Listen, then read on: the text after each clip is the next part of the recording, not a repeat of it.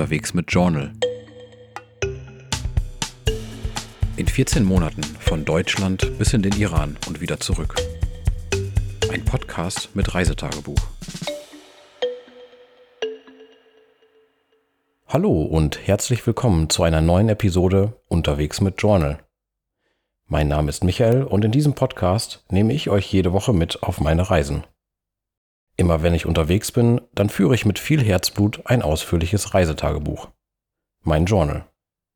Und aus diesem lese ich hier vor. Damit seid ihr ganz dicht und hautnah mit dabei.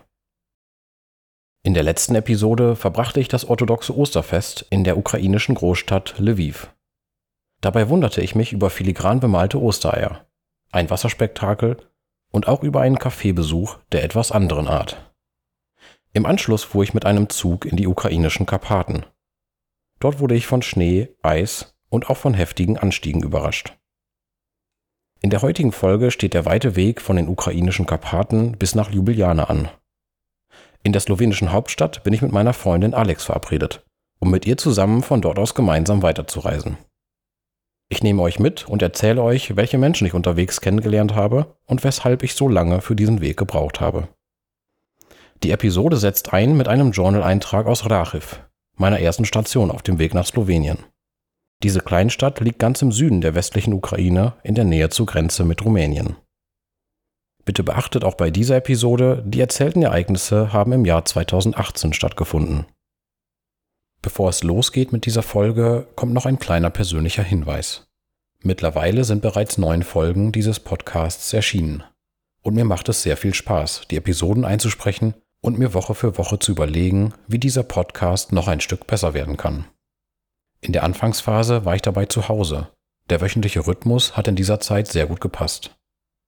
Nun bin ich seit ein paar Wochen wieder unterwegs, melde mich zum Beispiel gerade aus Oslo in Norwegen.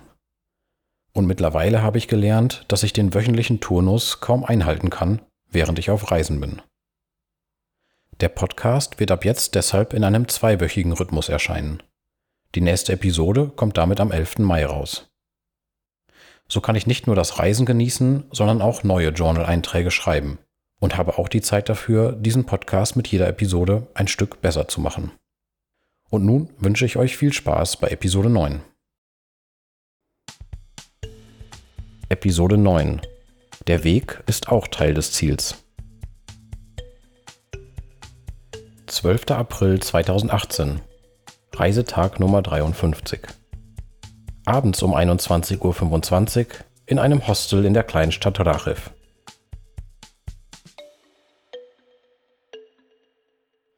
Einem Fernbus entgegenstrebend bin ich bereits heute einige Kilometer nach Süden gefahren. Der Ferienanlagenbesitzer aus Wolochta brachte mich bis zur Wegkreuzung in Tatarev, wo zeitlich passend zu unserer Verabschiedung die Maschrutka einfuhr, welche mich bis nach Rachiv brachte. Das Hostel hier ist sehr günstig. 80 Hrivnia, das sind gerade einmal 2,50 Euro für eine Nacht im Achtbettzimmer. Mittlerweile konnte ich herausfinden, dass dieser Fernbus, der mich gut 300 Kilometer westwärts bis nach Kosice in der Slowakei bringen könnte, morgen Abend um 19.30 Uhr abfahren wird. Die veranschlagten 600 Hrivnia haben mich aber zurückschrecken lassen. Wahrscheinlich werde ich versuchen, mich anderweitig durchzuschlagen. Am Dienstagabend bin ich mit meiner Freundin Alex in Ljubljana verabredet, um von dort aus die Reise zu zweit fortzusetzen. Ich habe also ab jetzt noch ziemlich genau fünf Tage Zeit, es in die slowenische Hauptstadt zu schaffen. Gut 750 Kilometer Luftlinie trennen mich noch von meinem Ziel. Neben mir scheint derzeit nur ein einziger weiterer Gast im Hostel zu weilen. Ein 66-jähriger Schwabe namens Dieter, der seit 16 Jahren ohne ein festgelegtes Zuhause auf Reisen ist und auch vor dieser Zeit schon viel herumgekommen war. Indien ist seine große Hassliebe, wie er es selber nannte. Mit eingängiger Stimme erzählte Dieter mir von zwei Völkern im Nordosten dieses riesigen Landes. Das eine habe die aggressivsten Männer, die er bislang erlebt habe. Hier mussten noch bis vor 20 oder 30 Jahren Köpfe geliefert werden, um heiraten zu dürfen. Das zweite Volk sei matriarchal organisiert. Frauen hätten dort das Sagen. Die Männer hingegen würden sehr schüchtern und zurückhaltend auftreten. Die vermutlich außergewöhnlichste seiner Geschichten fand bereits vor mehreren Jahrzehnten statt. Unterwegs, irgendwo im Amazonasgebiet in Südamerika, sei er zufällig an einem Dorf vorbeigekommen. Dort habe es nicht nur Silber in rauen Mengen, sondern auch sehr fähige Silberschmiede gegeben. Über ein halbes Jahr lang habe er dort sein Geld investiert und Silberschmuck herstellen lassen. Abschließend transportierte Dieter die wertvollen Waren über den Amazonas ab, verschiffte sie bis in die USA und verkaufte sie dort mit teils horrenden Gewinnen in Los Angeles. Auch wenn ich es wahnsinnig liebe, unterwegs zu sein, so bin ich mir doch nicht ganz sicher, ob das alleine schon ausreicht, um beständig glücklich zu sein. So begeisternd und mitreißend die Geschichten des Mannes auch waren, so ausgelaugt und müde wirkte er auch in manchen Momenten, als wir uns in der Hostelküche unterhielten. Vielleicht war aber auch dies nur eine Momentaufnahme. Am Tag darauf, mittags um 11.20 Uhr, an der Bushaltestelle in Rachiv. Nun sitze ich in einem Minibus, der gleich losfahren wird und mich für 140 Hrivnia bis nach Mukachevo bringen wird. Gut 170 Kilometer warten nun so auf mich. Von der großen Stadt im Westen der Ukraine sind es dann noch etwa 40 Kilometer bis zur Grenze zur Slowakei. Angepeilte Ankunftszeit ist 16.40 Uhr. Wir brauchen also voraussichtlich gut fünf Stunden. Ich habe noch ein Sandwich, eineinhalb Liter Wasser und gerade einmal 100 Hrivnia in Bar. Das könnte knapp werden, da ich es heute wahrscheinlich nicht mehr bis zur Grenze schaffe. Es geht los. Am Vormittag des nächsten Tages um 9.55 Uhr. Noch dreieinhalb Tage Zeit bis zur Verabredung. In einem Café in der ukrainischen Grenzstadt Uschgorod.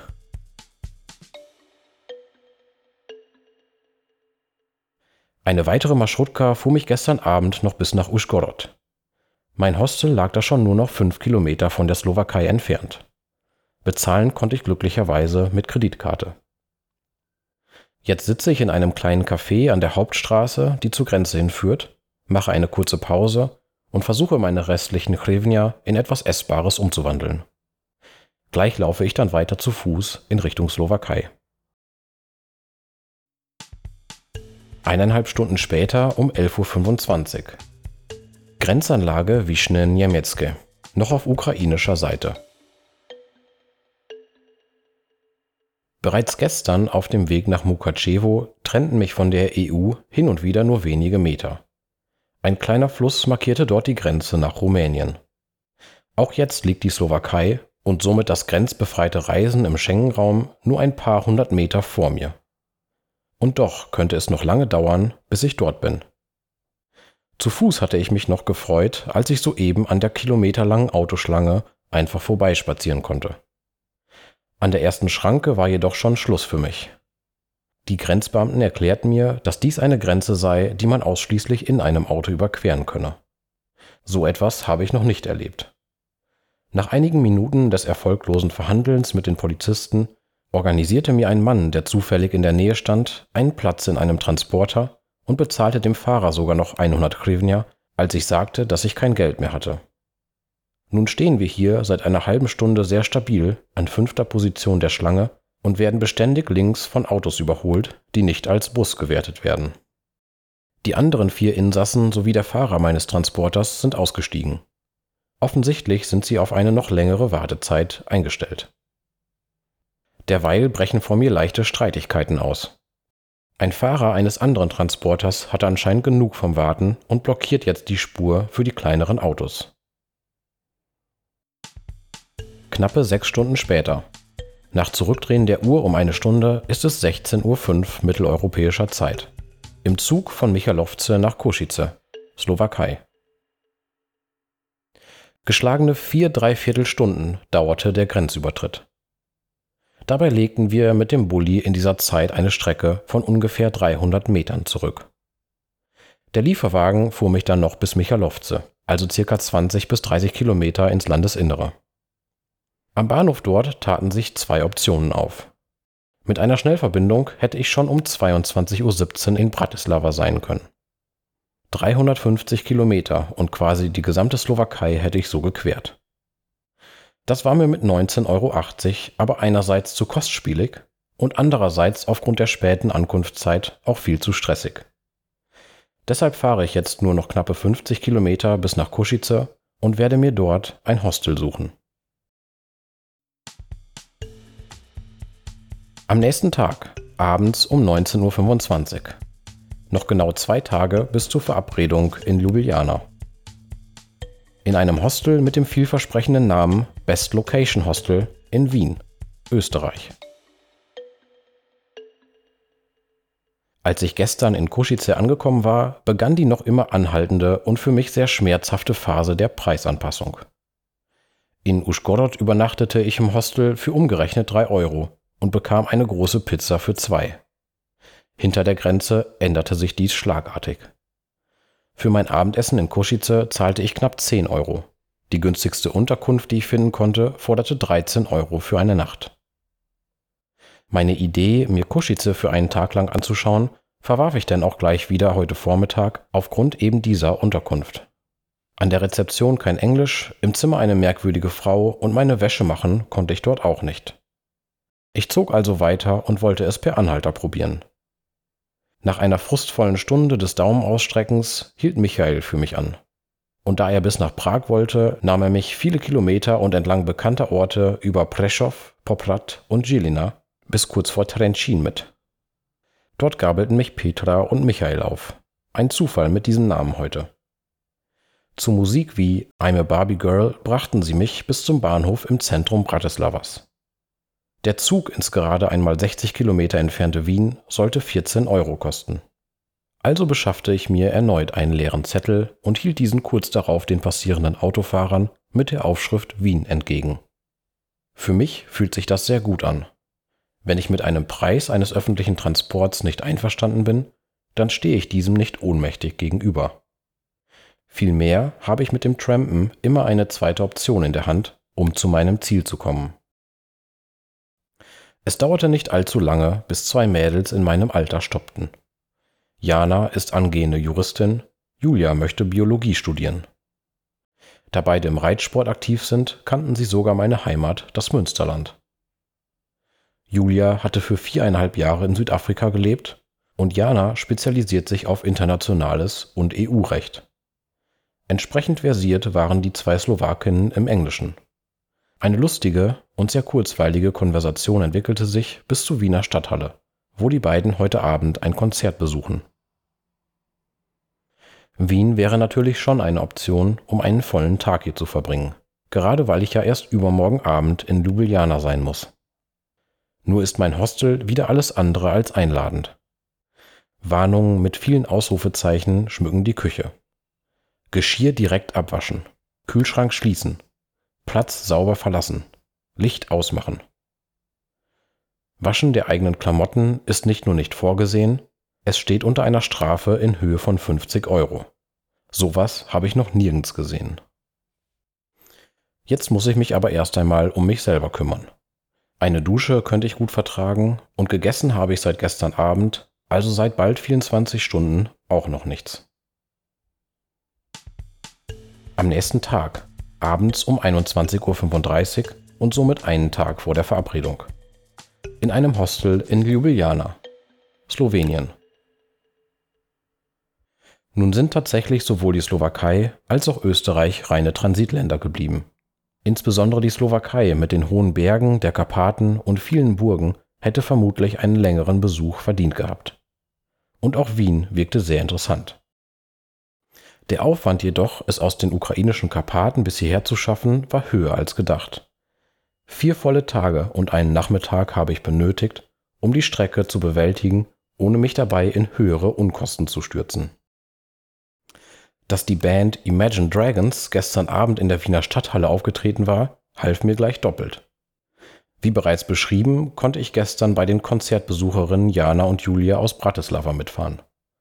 Heute Morgen waren es dann Laura, Martina, Julia und Belinda, die von eben diesem Konzert zurück in die Grazer Heimat fuhren und mich von einer zweispurigen Schnellstraße in Wiens Zentrum aus mitnahmen.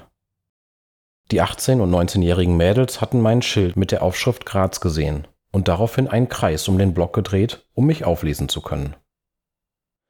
In Graz stand ich dann an der wohl unangenehmsten Stelle, die mir bislang beim Trampen untergekommen ist.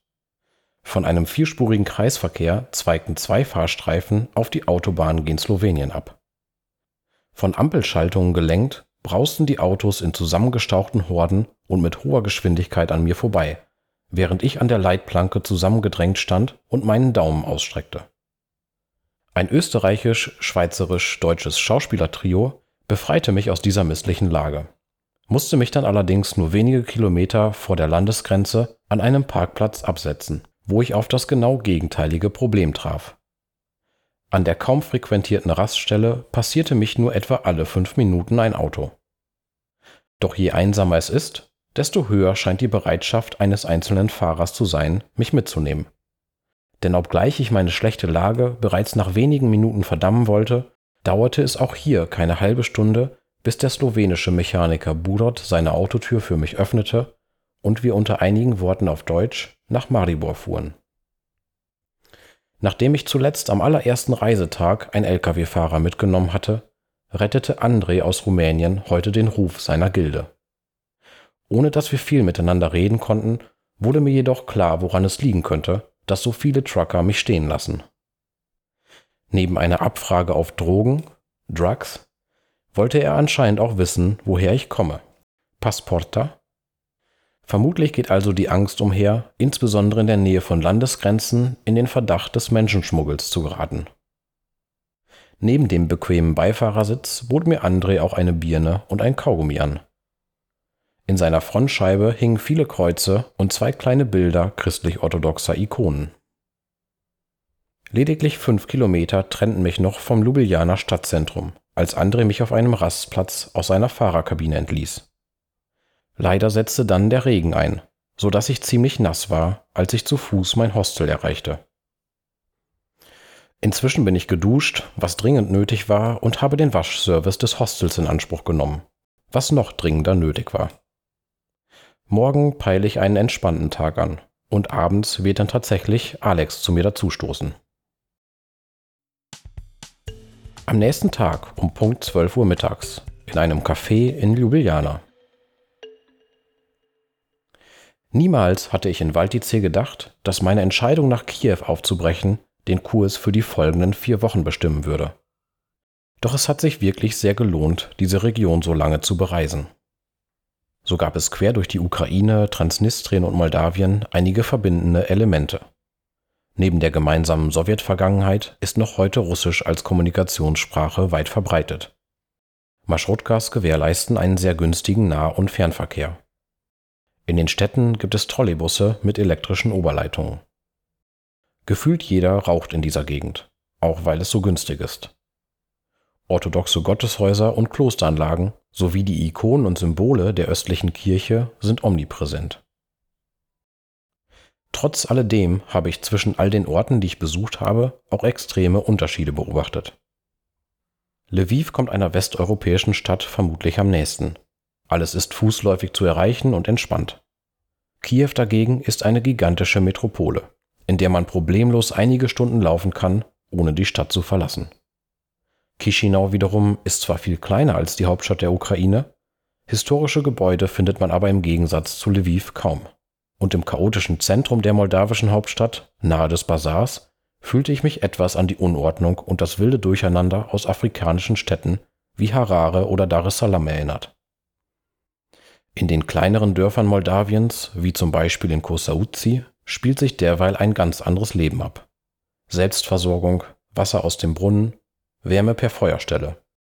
Das übrige Europa wirkt hier irgendwie ganz weit entfernt. Landschaftlich betrachtet bilden die ukrainischen Karpaten mit ihren waldbewachsenen Bergen den klaren und über jeden Zweifel erhabenen Höhepunkt der vergangenen vier Wochen. In Moldawien tat sich überall das gleiche Bild auf. Dunkelbraune Ackerflächen zogen sich über leichte Hügel durch die Landschaft. Auch bei meinen Fahrten durch die Ukraine sah ich meistens Agrar- und Wiesenflächen, wenn ich aus dem Fenster schaute. Nennenswerte Waldbestände sah ich erst auf dem Weg nach Vodochta. Jetzt beginnt gleich auf mehreren Ebenen ein völlig neuer Abschnitt dieser Reise. Da Slowenien einst Teil des blockfreien Jugoslawien war, ist Ljubljana mein erstes Reiseziel, welches nicht bis zum Anfang der 1990er Jahre in der sowjetischen Einflusssphäre lag.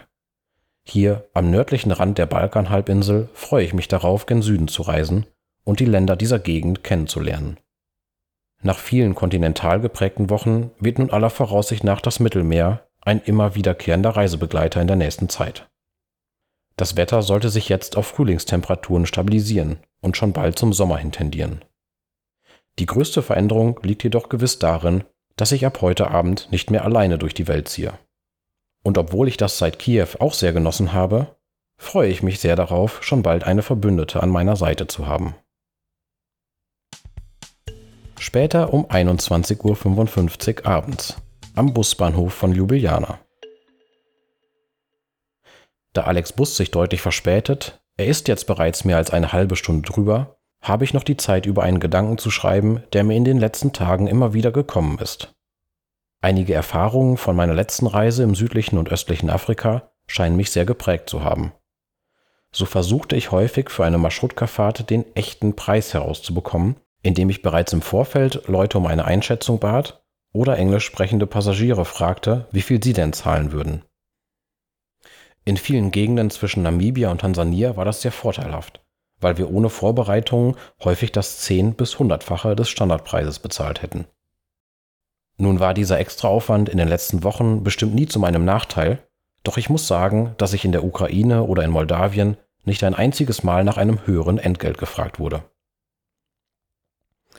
Auch der Raubüberfall in Dar es Salaam und die merkwürdigen Momente im Auto vor Prag haben ihre Spuren hinterlassen.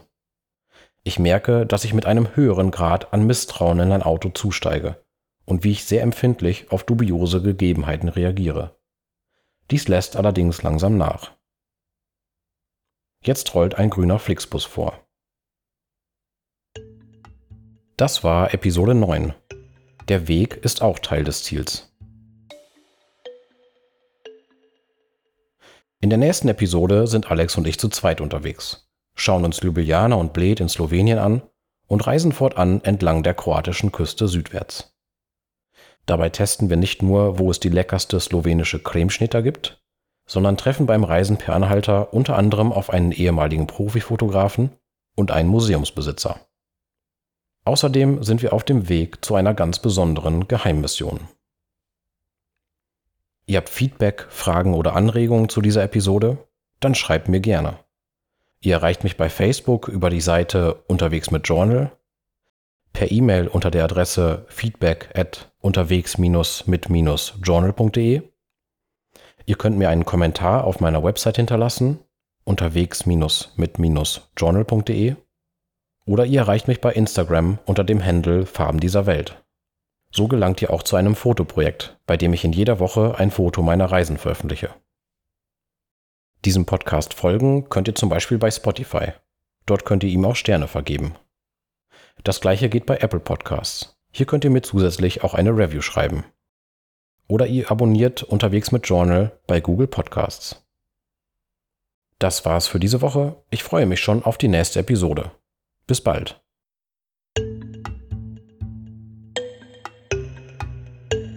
Unterwegs mit Journal. In 14 Monaten von Deutschland bis in den Iran und wieder zurück. Ein Podcast mit Reisetagebuch.